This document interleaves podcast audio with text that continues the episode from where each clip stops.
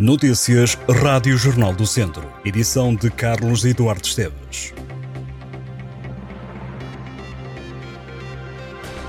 Vários operacionais da região de Viseu vão integrar a Força Nacional da Proteção Civil, que vai ajudar no combate aos incêndios florestais no Canadá. Só este ano, o país registrou cerca de 3 milhões e 800 mil hectares ardidos.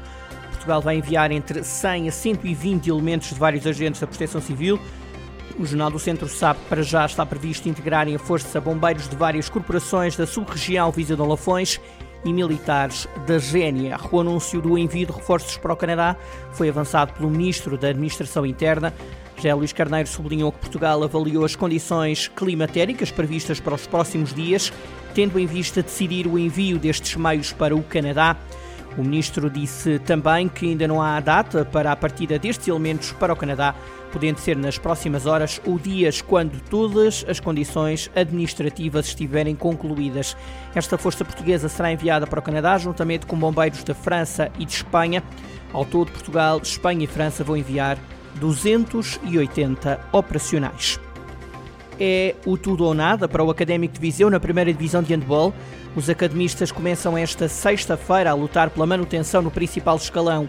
A equipa de Rafael Ribeiro terminou o campeonato em lugar de play-off e terá por isso de lutar com outra equipa que terminou em igual posição, o Avanca, e com a segunda melhor colocada da segunda divisão. Coimbra foi a cidade escolhida pela Federação de Handball de Portugal para acolher os jogos decisivos. Apenas uma equipa garante o bilhete para jogar a primeira divisão na próxima época. O Académico avança para a Liguilha esta sexta-feira, a partir das 8 da noite. O jogo é contra o Dom Fuas. Em caso de vitória, o Académico afasta desde já a equipa da Nazaré do sonho de chegar à primeira divisão. Na primeira jornada que decorreu esta quinta-feira, o Avanca ganhou ao Dom Fuas por 35-28. A Avanca é para já líder da liguilha. Quer isto dizer que, se o Académico ganhar esta noite, terá uma autêntica final contra o Avanca este sábado, 10 de junho, às 7 da tarde. Neste cenário, apenas dois clubes terão condições matemáticas para conseguir o objetivo e assim o Avanca o Académico garantem o único lugar na primeira divisão de handball da próxima época. A Polícia Judiciária deteve uma mulher de 41 anos por suspeita da prática de um crime de tráfico de pessoas no âmbito de um mandato de detenção emitido pelo Ministério Público de Viseu. Em comunicado, a PJ refere que a mulher, que reside no Conselho de Macedo Cavaleiros, em Bragança, foi detida através da diretoria do centro no cumprimento de um mandado de detenção emitido pelo Departamento de Investigação e Ação Penal de Viseu. À mulher foi-lhe apreendido um veículo de alta gama, comprado com o dinheiro de que se apoderou. Segundo a PJ, a detida iludiu um ex-imigrante num país europeu com promessas de uma vida em comum.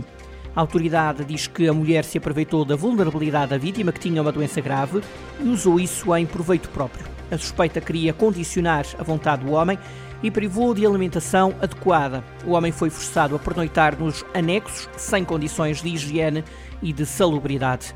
A detida foi presente às autoridades judiciárias competentes, foi aplicada a medida de coação de apresentações bissemanais e está também proibida de contactar a vítima. A estação de tratamento de águas residuais da zona industrial Sequeirô, em Oliveira de Frades, não funciona há três meses e os esgotos estão a ser descarregados para o rio Voga. A denúncia é do Partido Ecologista Os Verdes, que alerta que esta situação pode afetar a qualidade das águas da barragem de Ribeiradio. O partido questionou o Ministério do Ambiente sobre a situação, que, de acordo com o PEV, já não é única. De acordo com o partido, as águas estão a ser rejeitadas sem qualquer tratamento. O Partido Ecologista Os Verdes acrescenta que a situação se agravou nos últimos anos nomeadamente em 2021 e 2022, depois de ter sido detectado um excesso de matéria orgânica nas águas da Albufeira e de ter aparecido algas, sobretudo na zona de Sejães, onde são rejeitados os efluentes das hectares de Sequeiro e de Oliveira de Frades. Agora, o partido quer saber se o Ministério do Ambiente tem conhecimento da situação, porque é que a etar está sem funcionar e para quando volta a ser ativada.